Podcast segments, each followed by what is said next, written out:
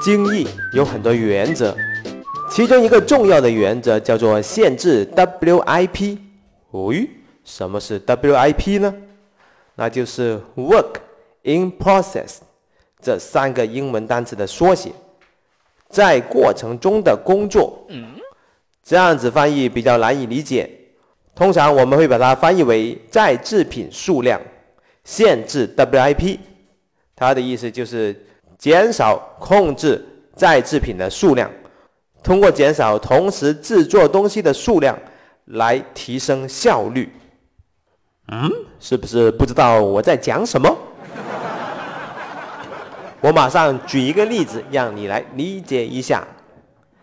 有一个客户，他想看一个项目管理的内训课，他要挑选老师。这个企业呢？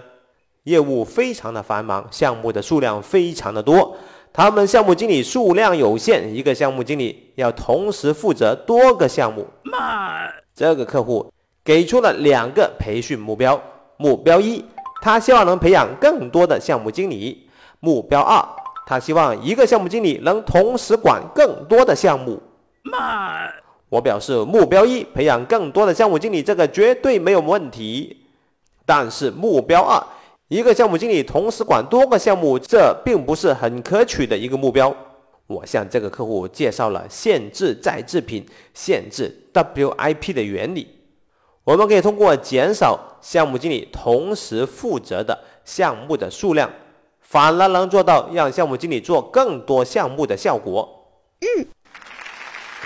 如果一个项目经理同时负责多个项目，这意味着他。需要在多个项目之间来回的切换，切换的成本相当的高，它并不能专注于一个项目，专注度不够，效率也肯定会降低。而更要命的是，在不同的项目之间切换，会很容易出错。嗯，如果我们采取了限制再制品的这种策略。让一个项目经理一次只负责一个项目，让他专注全力把这个项目做好了，然后再安排另外一个项目给他。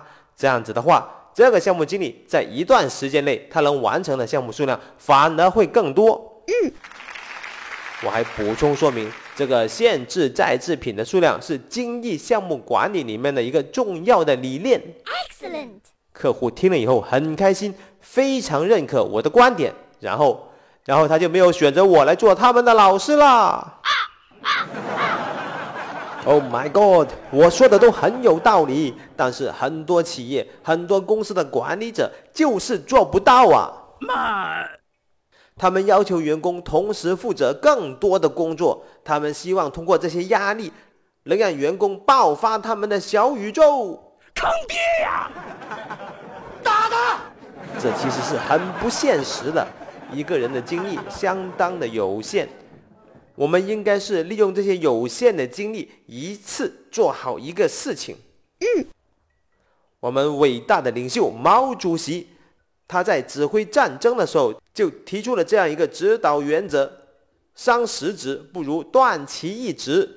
我们要集中优势兵力，个个歼灭敌人。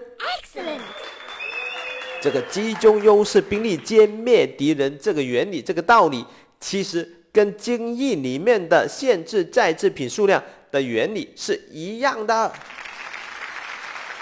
让我们来体会一下以下的这几句有哲理的话吧：一次做好一个事情，嗯，少就是多，嗯，慢就是快，嗯。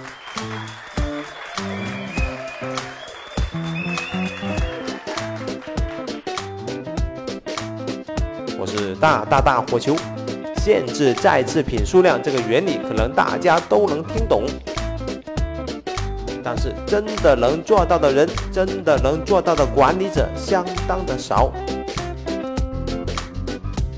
想不想职业生涯更上一层楼？那就快来点一个赞吧！下期再见。